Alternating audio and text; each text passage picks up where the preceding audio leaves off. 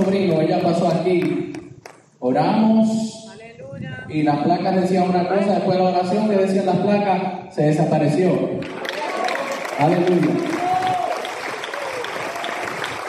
Ayer me gozaba, ayer salí tarde, yo se supone que los, los, sábados trato de acostarme temprano porque el domingo es un día bien fuerte para mí. El domingo es el día más fuerte. De hecho, el domingo aquí yo salgo más o menos como a las 7 o 8 de la noche. Un día como hoy, como las, bueno, mis hijas me dicen, pero llévate ropa, cámbiate. Y, pero como tengo que tan temprano también, pero el día más fuerte para mí es el domingo, por lo tanto los sábados quiero estar temprano, pero ayer eh, estuve compartiendo con el hermano Rafi de Río, con el hermano Papo, estuvimos compartiendo. Entonces hermano Rafi comienza a testificarme de las cosas y a mí se me fue el tiempo, y yo bajé casi a las 10 de la noche. Yo dije, ay, vamos tarde por ahí, se supone que ya hasta ahora yo estoy descansando por el compromiso que tengo. Pero el hermano Rami me dice, en un momento estaba testificando de que tenía algo en la rodilla, un dolor o en la pierna, algo pasó que tenía. Y yo pasé por el lado y oramos por esa rodilla. ¿Y cómo quedó esa rodilla, hermano Rami? Inmediatamente, ¿quién lo hizo?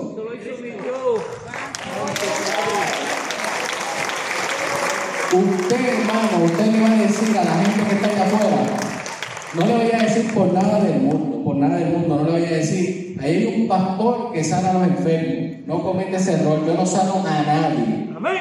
Dígale a las personas que están allá afuera que hay una iglesia que se llama Betania, que se mueve el poder del Espíritu Santo y se sana a los enfermos.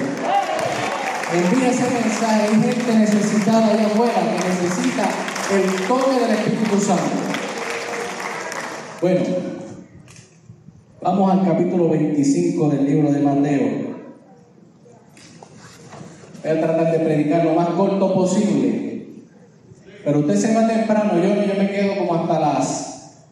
Tenemos una reunión a las 5 de la tarde también, tenemos una reunión a las 5 de la tarde. Tenemos un compromiso después de aquí, bueno, tantos compromisos. Y a eso se le, se le añaden los compromisos que no estaban anotados. Así que Dios, ayúdame o ven por mí. Una de dos. Señor, ayúdame, haz algo en la agenda o venme a buscar. Pero lo importante es que si el Señor me manda a buscar o Él viene por nosotros, yo lo que quiero que usted entienda es que Él viene a arreglar cuentas. Usted debe, debe llevarse eso en el corazón, Él viene a arreglar cuentas. Yo quiero que levanten las manos aquí todas las personas que hoy trajeron una visita. Aquí, que levanten las manos, que trajeron una visita hoy. Vamos a ver, todas las manos que están ahí. Ahí hay una que trajeron una visita hoy aquí. Está aquí. Una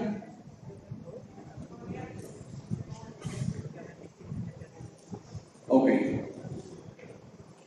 Pues el domingo próximo y el otro domingo y el otro domingo y el otro domingo vamos a tener que hablar aún más de la oración, porque esto muestra que menos de un 10% está orando aunque sea una hora. Es bueno uno empezar a predicar lo mismo, lo mismo, lo mismo, y cuando alguien diga, pastor, usted predicó eso el domingo pasado, pues no, hasta que no lo aplique, no voy a dejar de predicar lo mismo. Aleluya. Yo quiero que usted entienda que el Señor viene a arreglar cuenta con cada uno de nosotros. Viene a arreglar cuenta conmigo. Viene a arreglar cuenta con los pastores que estamos aquí, con todos los hermanos que estamos aquí. Para eso voy a hablar de la, de la parábola de los talentos. En el capítulo 25 del libro de Mateo. verso 14. Así que cada uno de nosotros debe reconocer lo que Dios depositó en usted, si es que usted sabe lo que Dios depositó en usted. Capítulo 25 del libro de Mateo, verso 14 dice el Señor, porque el reino de los cielos es como un hombre que yéndose lejos, Escucha bien, Jesús se fue lejos. Ni los astronautas pueden llegar, ni saben más o menos el camino. Nosotros sí conocemos el camino, sabemos cuál es el camino. Que yéndose lejos, llamó a sus siervos y le entregó sus bienes. A uno dio cinco talentos, a otro dos y a otro uno. A cada uno conforme a su capacidad y luego se fue lejos. Y el que había recibido cinco talentos fue y negoció con ellos y ganó otros cinco talentos. Asimismo, el que había recibido dos ganó también otros dos. Pero el que había recibido uno fue y cavó en la tierra y escondió el dinero de su señor. Después de mucho tiempo vino el Señor de aquellos siervos y arregló cuentas con ellos. Y llegando el que había recibido cinco talentos, trajo otros cinco talentos, diciendo, Señor, cinco talentos me entregaste, aquí tienes, he ganado otros cinco talentos sobre él. Y su Señor le dijo, bien buen siervo y fiel. Sobre poco has sido fiel, sobre mucho te pondré. Entra en el gozo de tu Señor. Llegando también el que había recibido dos talentos, dijo, Señor, dos talentos me entregaste. Aquí tienes, he ganado otros dos talentos sobre ellos. Su Señor le dijo, bien, buen siervo y fiel, sobre poco has sido fiel, sobre mucho te pondré, entra en el gozo de tu Señor. Pero llegando también el que había recibido un talento, dijo, Señor, te conocía que eres hombre duro, que ciegas donde no sembraste y recoges donde no esparciste, por lo cual tuve miedo y fui y escondí tu talento en la tierra. Aquí tiene lo que es tuyo. Respondiendo su Señor le dijo, siervo malvado y negligente. ¿Sabías que ciego donde no se ve que recojo, donde no esparce? Por tanto, debías haber dado mi dinero a los banqueros. Y al venir yo hubiera recibido lo que es mío con los intereses. Quitarle pues el talento y darlo al que tiene diez talentos porque al que tiene le será dado y tendrá más. Y al que no tiene aún lo que tiene le será quitado. Y al siervo inútil, echarle en las tinieblas de afuera. Allí será el lloro y el crujir de dientes. Dios te damos gracias por tu poderosa y hermosa palabra. Te pido que hables a nuestros corazones Necesitamos, Dios, cada día más de ti. Ayúdanos, Espíritu Santo, y guíanos toda verdad y toda justicia. Te pedimos estas cosas, Padre, en el nombre poderoso de Jesús. Amén. Y amén. Tome asiento. Jesús se fue muy lejos. Físicamente Jesús se fue lejos. Aunque esté en medio de nosotros, por el Espíritu. Eso no le vemos, pero le podemos sentir. ¿Cuántos sienten a Dios en su vida? Muy interesante esta parábola, amados hermanos, porque muchas veces, y he escuchado esta parábola que la, la traen de una manera tan liviana, en relación a que la comparan simplemente con ciertas habilidades que puedan tener los seres humanos. Y pienso se puede traer algún tipo de enseñanza, pero para mí no es sinónimo literalmente de, esos talentos. Porque nosotros no podemos eh, aplicar la palabra a las enseñanzas culturales que nosotros podamos tener. Casi siempre cuando se habla de talento, las personas pues piensan que son habilidades que tienen y, y hasta muchas veces se predica sobre esa parábola y dicen, fulano que tiene tantos talentos para el Señor y tantos talentos para el Señor, pero yo quiero aplicar lo que realmente y culturalmente se podía hablar y que era lo que Dios estaba hablando en ese momento mediante esa palabra a los discípulos. La realidad de lo que es un talento. Porque para mí un talento tiene su propia definición en la Biblia. Por eso el Señor habló de talento, porque ellos sabían lo que era un talento y no tan solo sabían lo que era un talento, sabían cuánto costaba un talento. Así que es necesario que nosotros podamos entender esto. Que de hecho venía hablando con mi esposa y yo decía, hay algo aquí que no me cuadra. Hay algo que no ha bajado del cielo. Y se quedó ahí en el tintero y comencé a hablarle a mi esposa porque yo no sé usted, pero yo hago muchas preguntas a través de la Biblia. Y si hago muchas preguntas, ¿a quién se las puedo hacer si no es a Dios? Y si hago muchas preguntas a Dios, pues quiere decir que oro y hablo mucho con Dios. Así que hay que estar hablando con Dios porque Dios todo lo sabe. Todo está en sus manos. Dios tiene las respuestas de todas las cosas. Una de las cosas que le pregunté Dios, pero ese es para otro mensaje, Dios.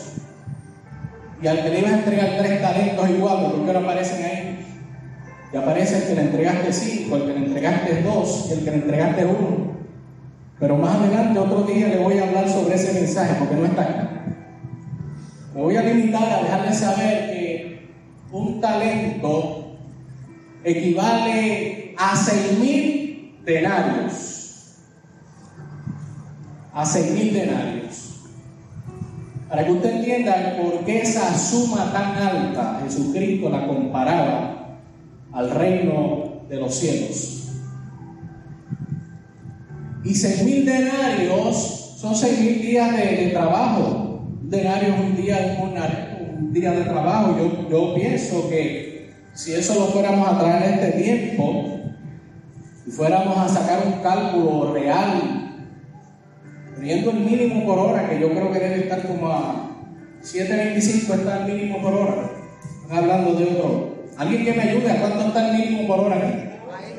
7.25. Quiere decir que 7.25, si lo multiplicas por, por 8 horas de trabajo, son 58 dólares más o menos. Más o menos 58 dólares. O sea que 58 dólares por 6.000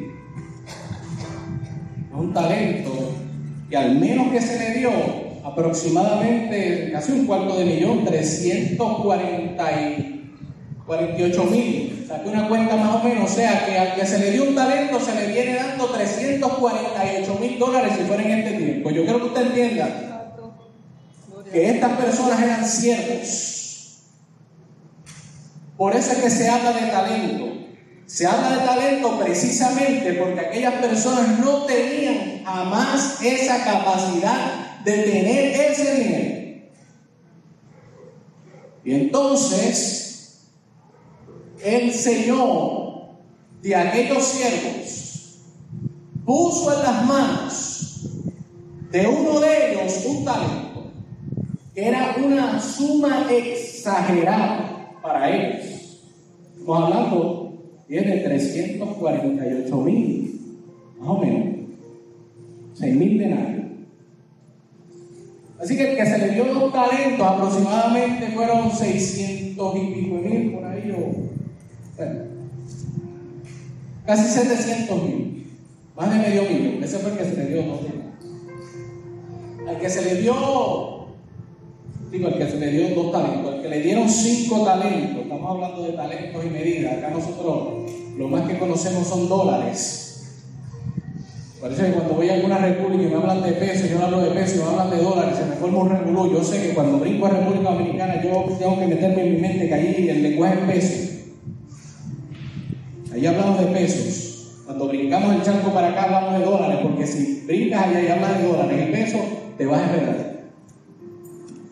Así que llevando este cambio de monedas, el que recibió cinco talentos, más o menos se le dio la cantidad de 1.740.000 dólares.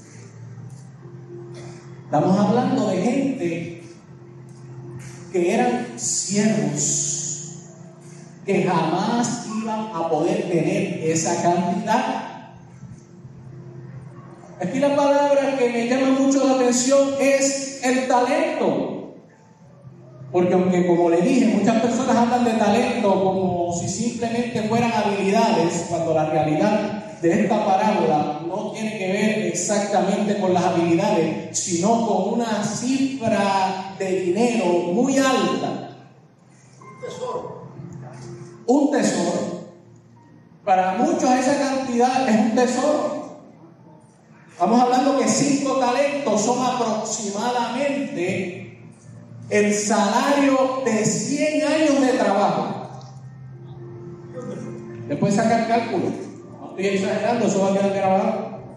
Saque cálculo. Según los denarios, usted va a notar que cinco talentos son aproximadamente 100 años de trabajo de una persona. Así que puso eso en las manos de esos siervos y se fue lejos, muy lejos. Pero él viene y va a arreglar cuenta. Porque lo que Dios nos ha dado le pertenece a Él. ¿Y quién nos ha dado Dios que le pertenece a Él? Que Él viene a cuadrar con nosotros. Lo único que Dios nos ha dado, por decirlo así, que es eterno, que va a aparecer en la ecuación, es la salvación.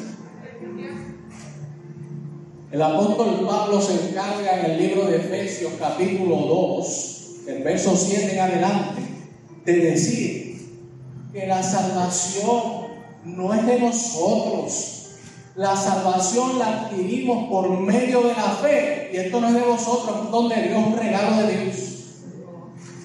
Es por tal razón que cuando Dios depositó en ti salvación, te ha llamado a multiplicar eso que depositó en ti, que vale mucho. Que la suma de la salvación usted no tiene para pagar. Lo que nos deja saber en esa parábola es que lo que Dios nos dio, usted no tiene para pagarlo. Es muy caro para usted. Solamente Jesús podía pagarlo.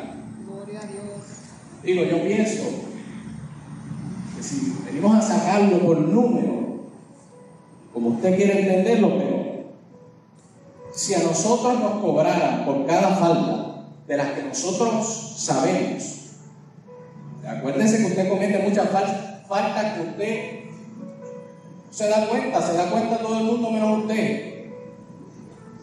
Pero si usted fuera a sacrificar un animal en el Antiguo Testamento, por decirlo así, por cada falta, este, no sé, Rafi, ¿cuánto costará una buena vaca? Una buena vaca en su producción, lo mejor, ¿cuánto costará aproximadamente una vaca? Dos mil pesos.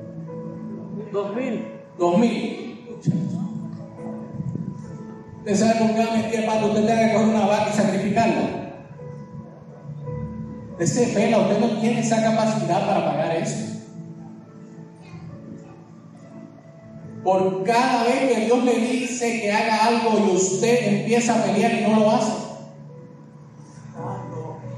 Por cada vez que Dios usa a un pastor o a un empleado para decirle algo que Dios quiere que usted haga y usted no lo hace, usted debe entender, eso es una falta. Y que usted podría tener la batería más grande del mundo, por decirlo así, tomé a Rafi de, de ejemplo porque Rafi sabe de eso y si usted tuviera que sacrificar una vaca por cada error que usted cometa, no podría tener nada. Usted termina cogiendo prestado para sacrificar algo. ¿Cuánto da gloria a Dios porque hubo un sacrificio que cubrió todos los pecados? ¡Aleluya! multitud de pecados. Millones de pecados. Hay una sangre preciosa que cubrió todos nuestros pecados. Hay un precio muy caro que se pagó por usted. Y si es que usted lo puede entender hoy, y si es que usted lo puede entender, Dios lo depositó en usted y viene a pedir cuenta. Porque ¿para qué Dios nos salvó? ¿Para qué Dios nos salvó a nosotros? ¿Para qué Él nos llamó y luego nos escogió? No fue para predicar el Evangelio. ¿Y para qué usted predica el Evangelio si no es para que otros se salven? Porque el que lee el capítulo 25 del libro de Mateo, bueno, hablaba de, también de cinco vírgenes insensatas y cinco prudentes, pero yo creo que usted entienda que el que lee ese verso 14 en adelante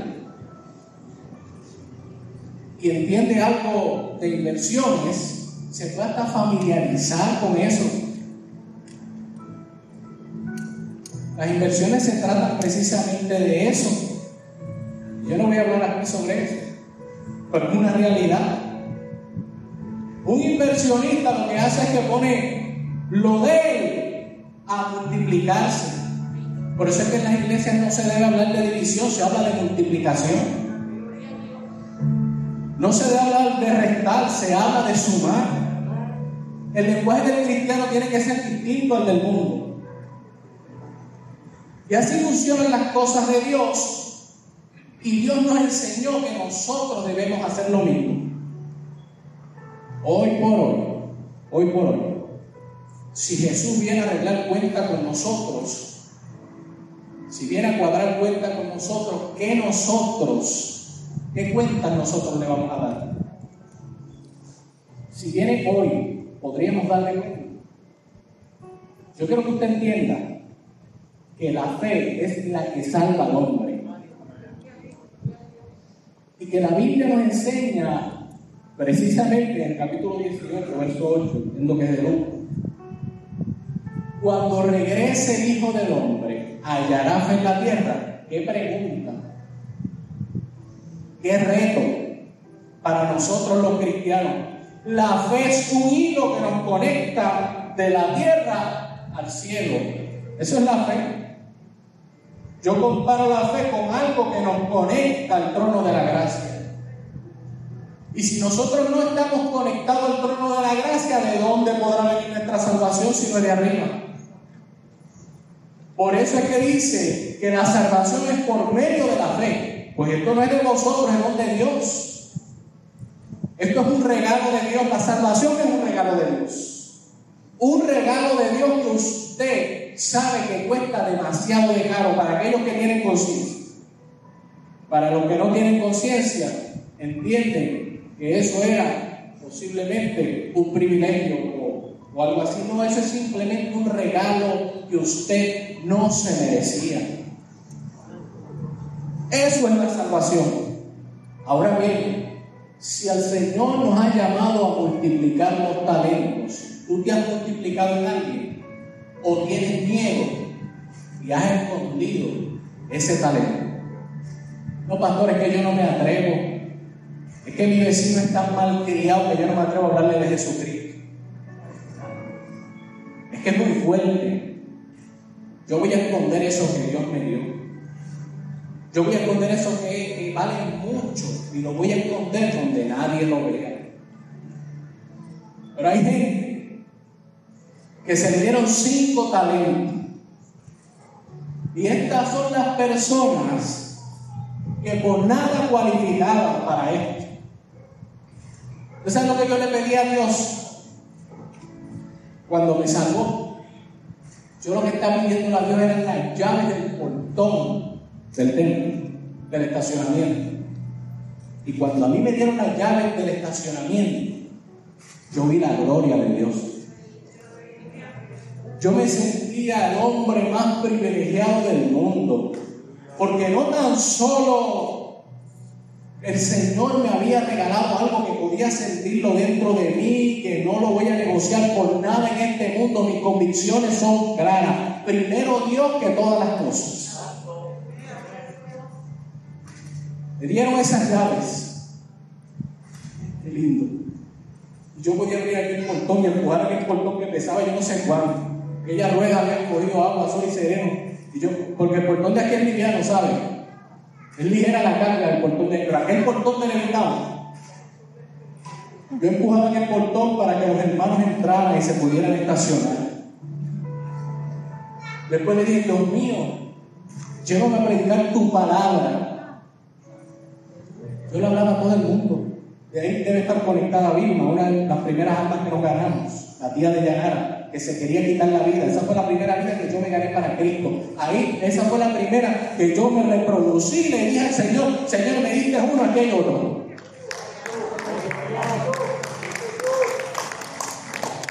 El Señor viene a cuadrar cuentas conmigo, aquello otro.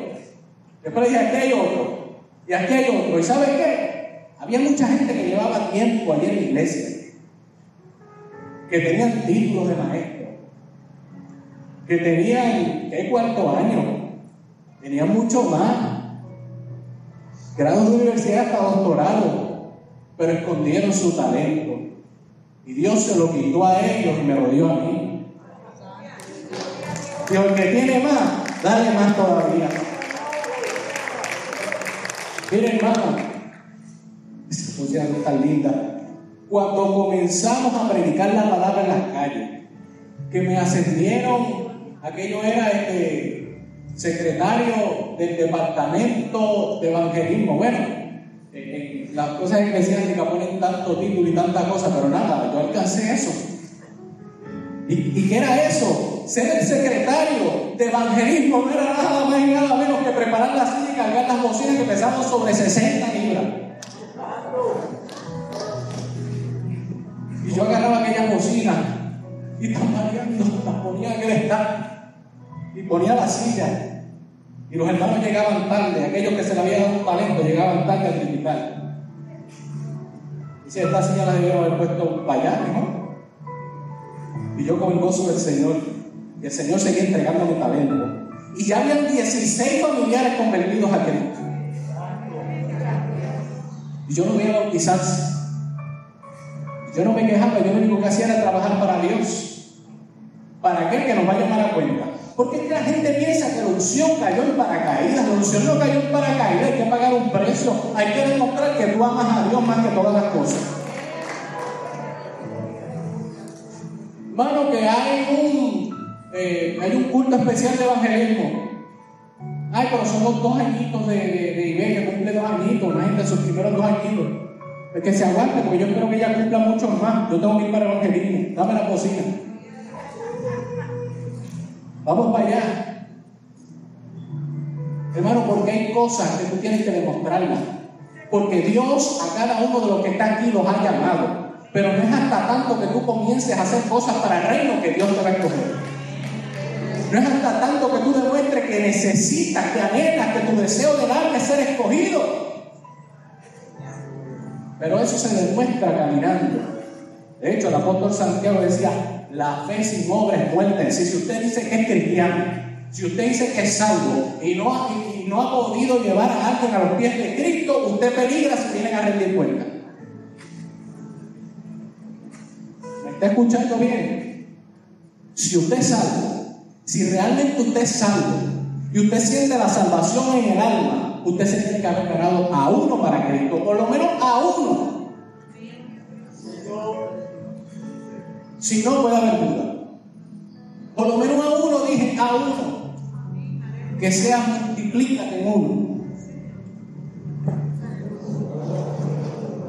Jesús viene a rendir cuenta.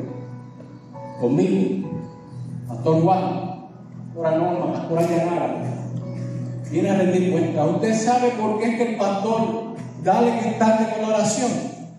Porque el cristiano que no ora va a tener más problemas que un salón de matemáticas en toda su vida.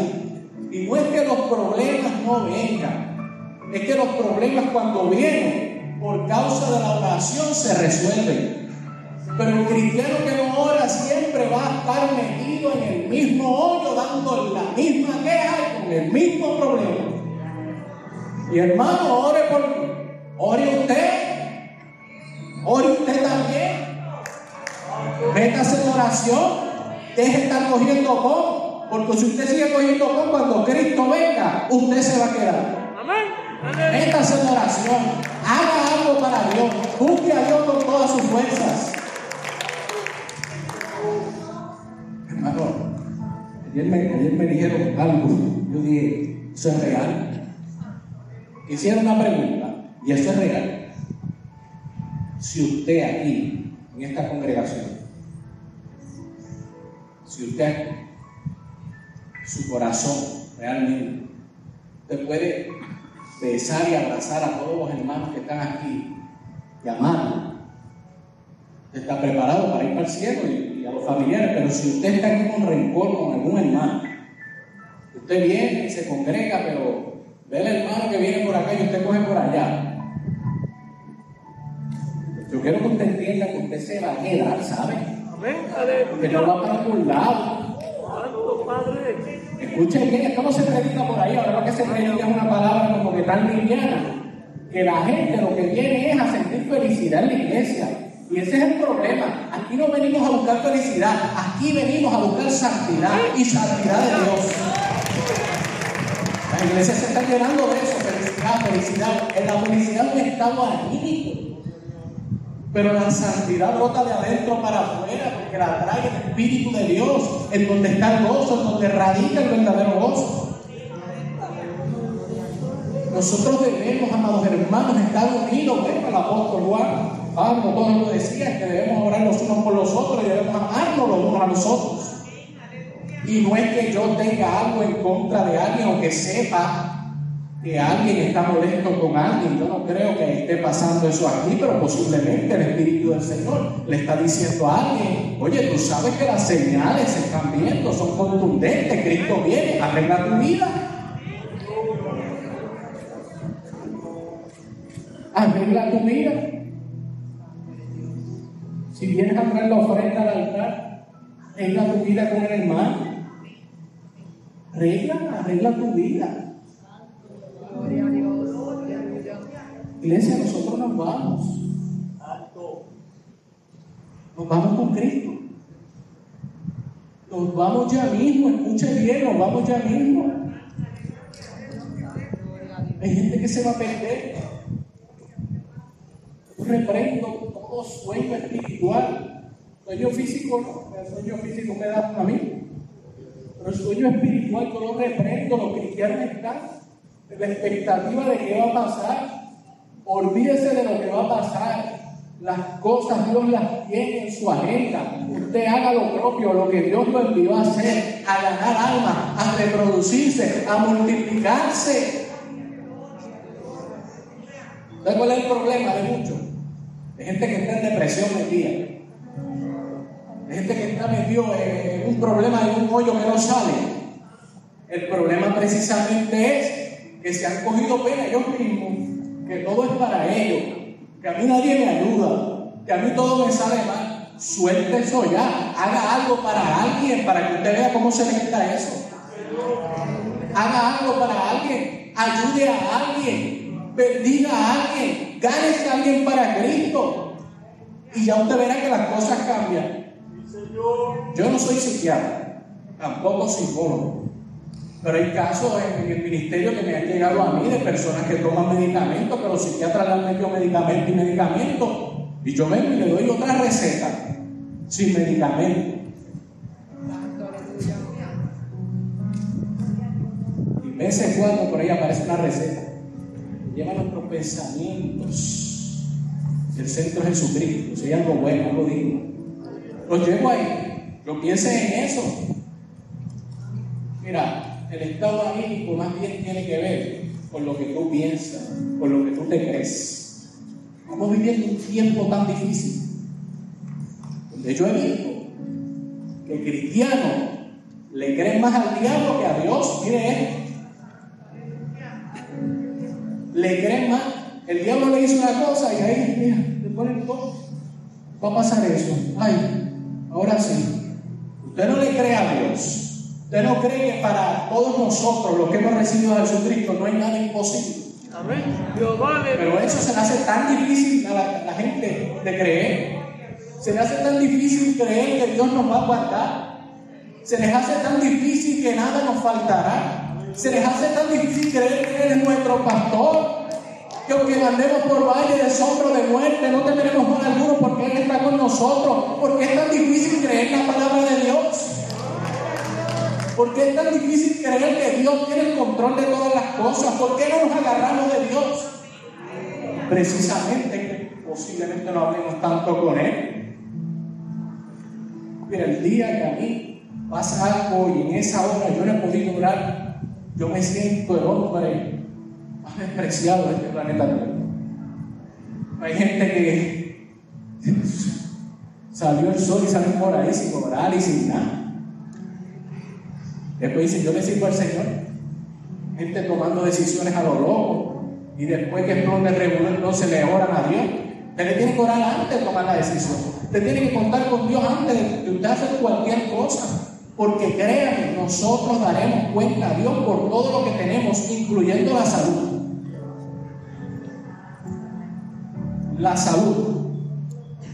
Los días de vida que Dios nos ha dado. Hay una parte hay una décima parte que le pertenece a Dios. Saque cuenta de 24 horas. ¿Cuántas horas usted tiene que estar orando mínimo? Y si usted no lo hace, le está robando a Dios. Porque Malaquía no habla del diezmo, habla de los diezmos en plural. La gente se cree que el diezmo es solamente dar una parte eh, del dinero. Ahí no dice el diezmo, ahí dice los diezmos. Traer los diezmos aquí a la casa de Dios. El tiempo de oración, el tiempo de servicio, los, los diezmos de todo lo que es usted, de toda su existencia. Es de todo. Es fácil traer los diezmos de, de dinero, es lo más fácil. Que a algunos se le hace difícil, pero es lo más fácil. Imagina darle el, el 10% de, de lo que uno se gana económicamente y robarle el tiempo de comunicación con Dios. ¿Cuánta gente habla por ahí que lo que oran son 15 minutos al día? Son 2 horas 40 minutos más o menos. 2 horas 40 minutos que usted no se puede despegar diariamente. Con nadie usted puede hacer compromiso en 2 horas 40 minutos. Pastores que yo trabajo, pues conéctese con Dios. Amén. Usted, usted le debe a Dios todos los días 2 horas y 40 minutos. No es menos de eso. Pero yo creo en la gramática, aunque no la practico mucho. Sí, porque cuando uno, uno se vuelve con, con- hermano, nosotros hemos trabajado en distintas áreas. Cuando tú estás hablando con gente profesional, pues el lenguaje se te pega. Pero cuando tú estás hablando con gente de, tú sabes, también se le pega el lenguaje. Y cuando tú sabes que se supone que se diga haya, tú terminas diciendo haya. O sea, le pegó a uno porque eso no estaba ahí, eso no fue lo que enseñaron. Pero ¿sabes qué? Ni el aiga ni el haya subirá al cielo porque habrá un lenguaje nuevo. Así que olvídese de la gramática, habrá un lenguaje nuevo. Escucha la palabra del Señor. Escucha el mensaje del Espíritu Santo. Que ese es el que prevalece para siempre, la palabra de Dios. Y es interesante, amados hermanos, porque yo tengo un compromiso con Dios, mi compromiso es con Dios. Y yo le digo, Señor, cuida mi corazón, yo me pongo nervioso, me pongo ansioso. De hecho, aquí nos tomamos más tiempo de lo normal porque entiendo que Dios tenía que hablar, aunque algunos no lo entiendan. Porque hay gente que no le puede dar una hora a Dios. Una hora. Jesucristo dijo, ni tan solo una hora pudieron orar. Oren y velen para que no entren en tentación. Pero en el tiempo que estuvo el pastor Juan aquí hablando, yo quiero que usted entienda que mientras algunos estaban durmiendo, mi corazón quería explotar. Porque antes de yo tomar esta barquilla, que muchos quieren, y yo le huyo, antes de tomar esta barquilla, yo tengo que morir ahí. Yo estoy metido en un altar de fuego consumiéndome ahí. Me tiemblan las piernas. Y si el que va antes de mí se tira un poco, yo casi muero. Yo dije, me tiene mal ahí en el altar de fuego lento. Y yo le digo a mi esposa, ya no sabes, ¿qué yo te digo? ¿Qué yo te digo? Ora conmigo, por favor. Eso es en todos los cultos. Ah, que el pastor Iván no se prepara. Mire, escuchen, escuchen. Aquí nadie está preparado para nada. Escuchen bien. Aquí el único que está preparado se llama Dios. Que es el que sabe todas las cosas. Aquí el único que está preparado se llama Dios. Yo solamente lo que necesito es conectarme con Él por mucho tiempo. Hablar con Él, que Él me cuente, que Él me diga, porque aquí yo no conozco a la gente en el sentido de que yo no sé qué pueda estar pasando dentro de los hogares, en sus mentes, en sus corazones, pero el Espíritu del Señor conoce cada corazón, cada mente, cada necesidad, cada prueba que están pasando y cada prueba que van a pasar. Así que, ¿qué tú vas a hacer? Si tú conoces eso, si tú tienes una responsabilidad, si tú sabes que sobre ti gravita una gran responsabilidad que Dios te va a pedir cuenta, ¿qué voy a hacer? ¿Un simple bosquejo? Hablarle a gente de un conocimiento y no de lo que Dios quiere hablar a los corazones. Un bosquejo lo hace cualquiera, pero hablar de parte de Dios solamente los escogidos. Eso es la realidad del Evangelio. Yo no estoy hablando que los bosquejos sean malos, porque si no aquí me van a ver los maestros eh, de homilética y cuando salga afuera me van a fusilar. Yo estoy hablando de eso. Estoy hablando que para tú escuchar la voz de Dios tienes que hablar con Él, tienes que pagar un precio, tienes que orar. Porque usted no cree que yo me puedo acostar a las 12 de la noche, a la 1 de la mañana, y sé que me tengo que levantar a las 4. ¿Y usted cree que a mi carne le gusta eso? A la carne no le gusta eso. Nunca le va a gustar la carne eso. A la carne no le gusta buscar de Dios. El problema es que la carne no es la que manda, la que manda es el Espíritu. Así que yo sé que o suena el despertador o no suena el despertador, la carne se va a quejar. Yo la conozco. Dice, mira qué sueñito. Espera un ratito más. Yo digo, tú no te mandas, te vas de rodillas.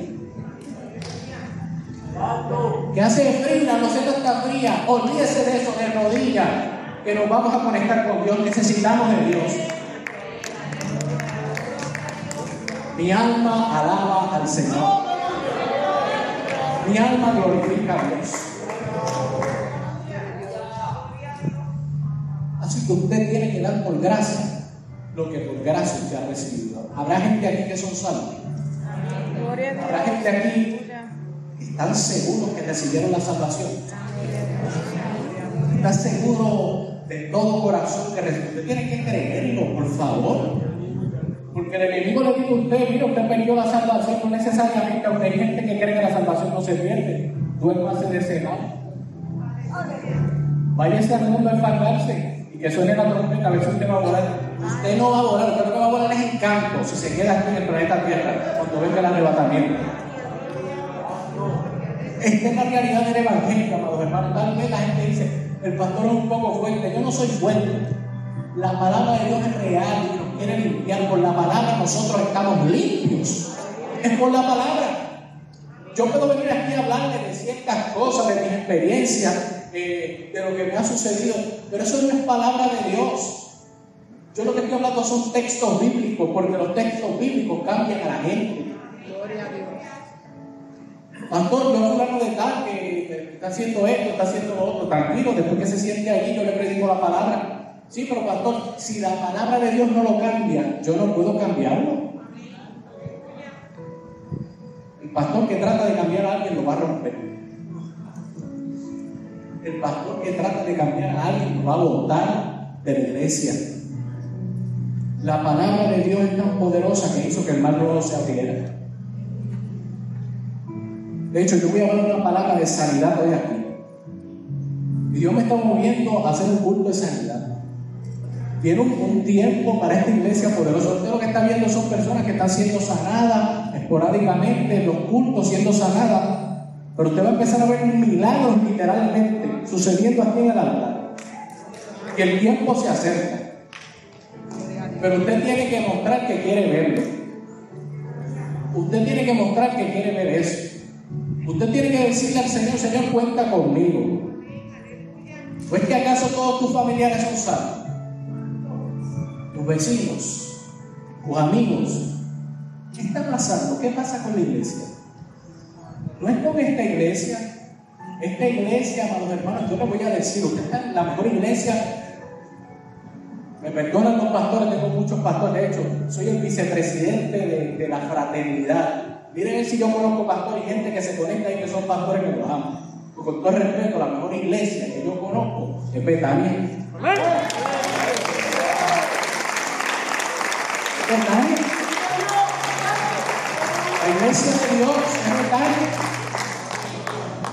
La iglesia de Jesucristo. Todas las iglesias buscan a Dios.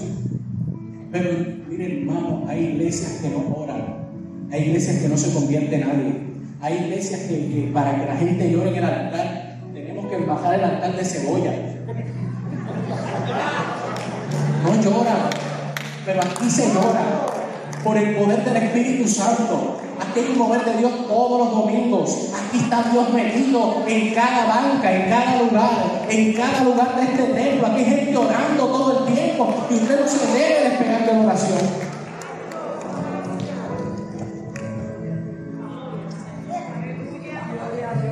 Mire, cree, si no fuera así, y si aquí no se convirtieran las vidas todos los domingos, si hubiera milagros, yo me iría para cualquier estado de los Estados Unidos, a cualquier sitio. Un lugar donde no está Dios, ¿qué va a hacer uno ahí? Mientras Dios esté aquí, y esté el mover del Espíritu Santo hasta que Cristo venga. Amén. Aleluya. Cristo venga. Yo he hablado unas palabras que son más que una enseñanza histórica, que son más que el conteo del pueblo de Israel, que es mucho más que eso. Yo he hablado aquí a conciencias que tienen apetito, hambre de salvación, que tienen necesidad en sus corazones, en sus almas. Siempre que uno predique una palabra al corazón, tendrá una congregación conciencia. Así que yo voy a hacer una oración y voy a orar por los enfermos. En estos días he estado en bodas, en bodas, en bodas. Escuchen bien, no en todas las bodas se mete Dios. No en todas. A las bodas que he estado, he sentido la majestuosa presencia de Dios. Como testigo. Y a cada uno de ellos le he dicho estas palabras. El compromiso que están haciendo, lo están haciendo con alguien que no están viendo, pero está aquí, presente. Porque es que eso no se habla. La gente se, se casa, se divorcia, se casa, se divorcia. A mí no se me, a mí, a mí no se me dijo eso al principio. Pero es la realidad. Cuando usted hace un pacto, usted lo hace primordialmente con Dios. Y si usted rompe ese pacto, fue con Dios. Después lo rompe con su, su esposa o, y con, con los testigos, con todo el mundo. Eso es después secular. Pero el compromiso es con Dios. Por eso es que hay matrimonios que es hasta lo último, luchan ahí hasta lo último, porque su compromiso es con Dios. Y si alguien se fue que rompió el compromiso con otra persona, pero uno se quedó ahí porque el compromiso es con Dios. Yo no estoy aquí acusando al que se haya divorciado y demás. El diablo desde el principio está haciendo eso, tratando de romper los matrimonios. Y nosotros orando para unirnos. Pero ¿cómo lo vamos a hacer si no? ¿Cómo lo vamos a hacer?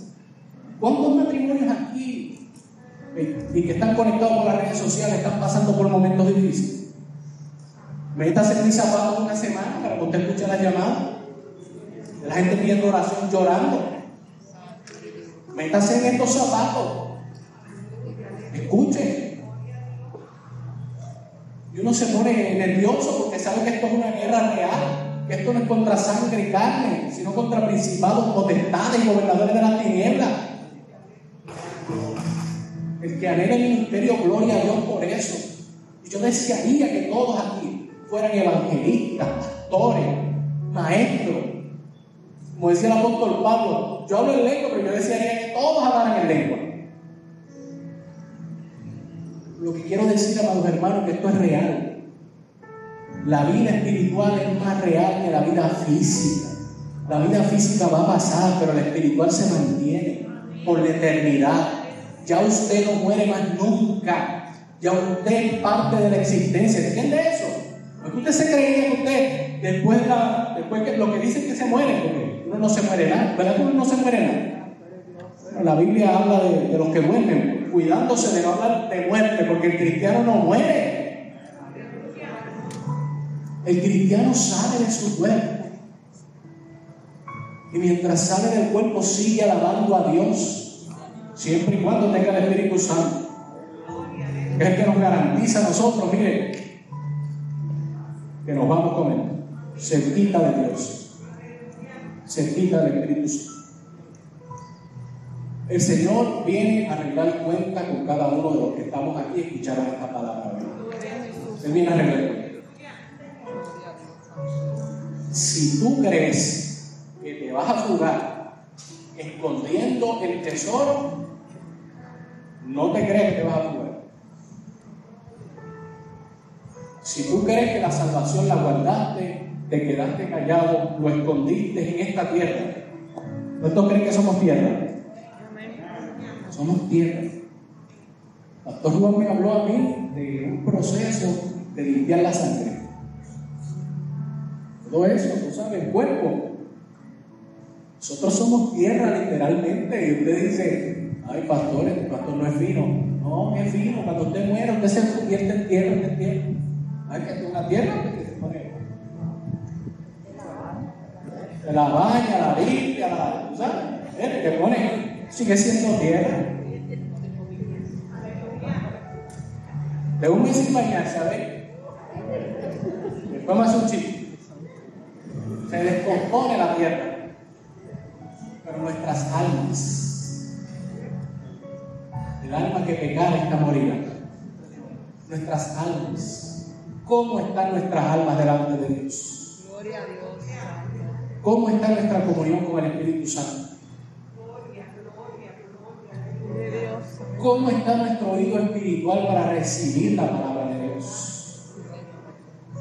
¿A cuántos le molesta escuchar la palabra oración? ¿A cuántos le molesta escuchar la palabra santidad? Porque santidad no es simplemente uno vestirse y tapar, tapar esta tierra. La santidad va mucho más allá. La santidad es un estilo de vida para Dios.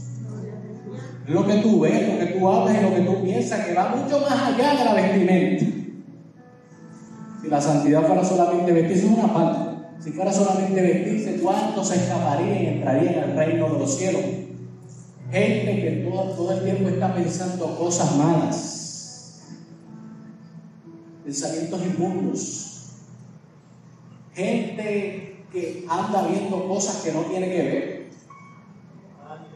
gente que anda escuchando cosas que no tienen que escuchar. Óyeme, si el Espíritu Santo está dentro de ti, ¿usted no cree que Él está mirando lo que tú estás mirando? Amén. Si está dentro de ti, ¿tú no crees que Él está escuchando lo mismo que tú estás escuchando? Vamos, ¿y qué te pasa? Porque esta palabra te puede limpiar. La, la palabra es fuerte, escucha bien, la palabra es fuerte. Es dura, es fuerte. Y hay lugares donde se predica esta palabra. Yo le pido a Dios que me dé gracia para predicar esta palabra. Porque si yo la predico sin gracia, yo no le pudiera predicar ni a una persona. Se me van corriendo. Se van todos corriendo. Le pasa como le pasó a Jesucristo en el capítulo 6 del Evangelio de Juan, versos 62 en adelante. Le dijeron, maestro, esa palabra es dura de verdad. ¿Quién puede escuchar eso?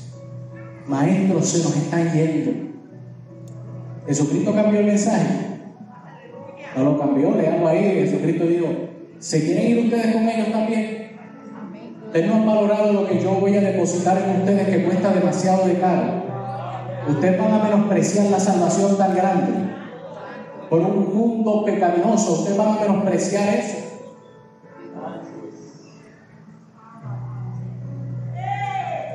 Aquí todas las personas deben haber recibido a Jesús. Todos los que están aquí. Deben haber. Yo pienso que sí. Pienso que todos los que estamos aquí en esta ala recibieron a Jesús. Más o menos me consta, pero como lo veo con mascarilla, pues no sé si hay visita o no hay visita. Si hay gente nueva, no sé. Si hay gente que ha venido de visita muchas veces, pero no se atreve a confesar a Jesús, no sé. Yo pienso que esta palabra es una palabra de salvación. Yo pienso que la salvación es un regalo de Dios y la fe, por medio de la fe tú la consigues. Si tú has creído el Evangelio de salvación, la fe precisamente viene por el oír. Pero si hay alguien aquí que por alguna razón pensó que después de haber recibido a Jesús, se acabó todo, yo le digo no. Jesús te dio un regalo y espera algo de ti. Lo menos que espera, dije, lo menos que espera Jesús. Lo menos que espera es que tú te ganes uno. Uno para él. Uno solamente. Pero si tú eres capaz de enterrar ese tesoro tan grande que es la salvación, Él vendrá a rendir cuentas contigo. Y si ve que tú escondiste ese regalo y no lo compartiste con alguien, las palabras son las siguientes. Siervo malvado y negligente. ¿Habrá alguien aquí que está tan agradecido de Dios por la salvación que pueda levantar sus manos y dice gracias Señor? Amén. Aleluya. Gracias Dios. Santo Padre.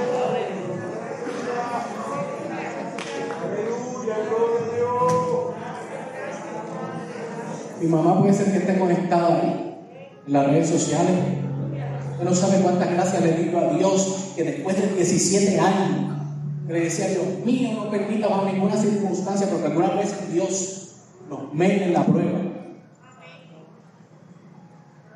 Después de 17 años, estos días estaba ahí y parece que tenía problemas con el celular. No me puedo conectar en Betania, no me puedo conectar. Le digo que hace 17 años que no pisaba un templo. 17 años. Y vino hace como 3 o 4 domingos. Y no vino sola. Vino con la vecina de al frente. Que la vecina de al frente es la dueña del negocio de las bebidas ahí en aquella área. Y no vino ella nada más. Vino mi tía. No vino mi tía, también vi. Oigan, y usted me va a decir a mí que nosotros que conocemos la palabra, que tenemos el Espíritu Santo, no podemos traer a alguien a la casa de Dios. Como las cosas del Espíritu son así extrañas, mientras una lloraba ahí, al lado de mi mamá lloraba una, y mi tía decía, algo le pasa a esta que está llorando. Sí, porque aquí no hace falta cebolla, aquí no hace falta la unción del Espíritu Santo y la gente comienza a llorar.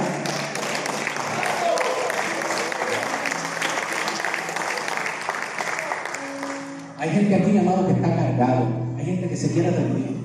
Yo he sentido en el Espíritu hay gente que vino aquí por venir. No va a aceptar aquí porque me tengo que congregar. Pero yo estoy cansado y sin fuerza. Yo, yo no siento a Dios. Hay gente aquí que posiblemente dice, yo no siento a Dios. Yo estoy agotado. Yo no sé ni qué hacer. Es más, yo tengo ganas de entregar todo. Y Dios te dice a ti, lo que yo he depositado en ti tiene un precio muy alto. Lo deposité y te lo regalé porque tú no podías obtenerlo por tu fuerza. Demasiado de alto.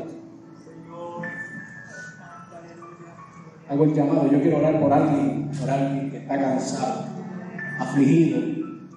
Por alguien que dice, mira, yo no me he ganado a alguien hace tiempo, no le, no le he hablado a alguien, como que siento que no tengo ni la fuerza, ni la gracia, ni la unción, o lo que le quiera llamar. Hay el poder del Espíritu Santo en este lugar moviéndose como todos los domingos con la misma intensidad de Pentecostés. Pero que hay gente que tiene que ser llena del Espíritu Santo, llena de Dios, llena de la fuerza del Espíritu Santo. Hay gente que tiene que venir al altar a decirle, Señor, gracias por esta salvación tan grande. Gracias por el precio que tú pagaste Hay gente que tiene que venir aquí a decirle gracias. Hay gente que tiene que venir aquí porque se ha apartado una y otra vez, una y otra vez. Y hoy Dios me dice, lo que yo deposité en ti no es tuyo, es mío y vale mucho. Y voy a. Habrá alguien aquí que dice, Señor, ayúdame a perseverar, ayúdame, Señor. Necesito la oración. Vamos, el altar está abierto. Si hay alguien que quiere pasar, voy a orar. Nos vamos para nuestras casas. Yo también voy a pasar hoy. Yo paso hoy también. Estoy aquí en el altar, pero paso. Necesito fuerzas de Dios. No estoy pasando por ninguna situación ni nada de eso. Necesito fuerzas de Dios. Cada día que pasa necesito más de Él. Más de Él. Cada día que pasa. Necesito más de Él. Cada día.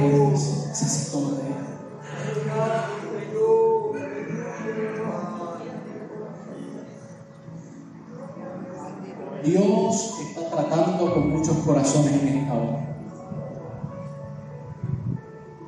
Cinco ministerios. A uno le dio cinco talentos. Hay dos que no aparecen. El le dio tres y que le dio cuatro.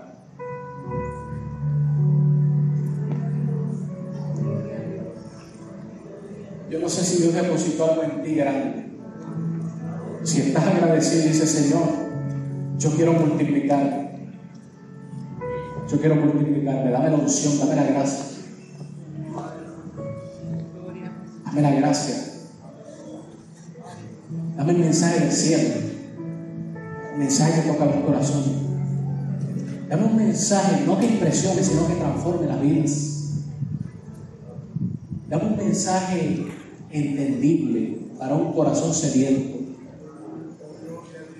Dame un mensaje para ganarme a mis hijos. Dame un mensaje para ganarme a mis hermanos.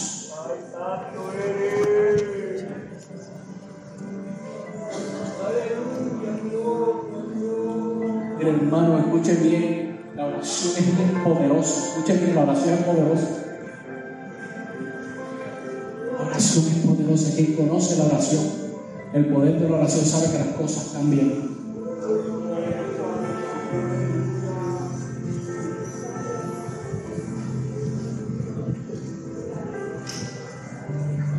Hay gente que está viendo el tesoro que Dios depositó en ellos ahora mismo. Dije, hay gente que está viendo el tesoro que Dios depositó en ellos. Hay gente que lleva mucho tiempo en la casa de Dios que hoy va a salir totalmente distinto.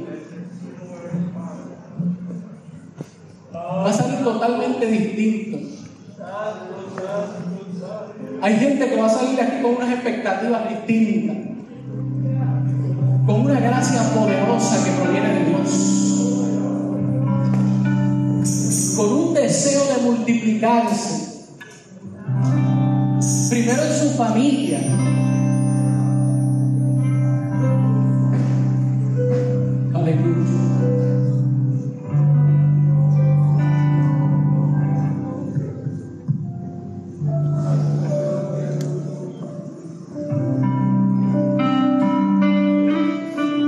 Dios va a confirmar esta palabra. El Espíritu Santo me estaba hablando ahora mismo en el corazón. Y Dios va a confirmar esta palabra. Y usted va a ver que esto es real. Escuche bien. El Espíritu de Dios dijo, toca a las vidas. Tócalas. Yo le voy a cambiar el lenguaje y le voy a dar una unción distinta. Van a hablar cosas que ellos mismos se van a impresionar. ¿A ¿Usted no le ha pasado eso? En el principio Dios puso una unción sobre mí que cuando yo hablaba, yo mismo me sorprendía. Porque yo sabía que no provenía de mí, era una unción que provenía del Espíritu Santo.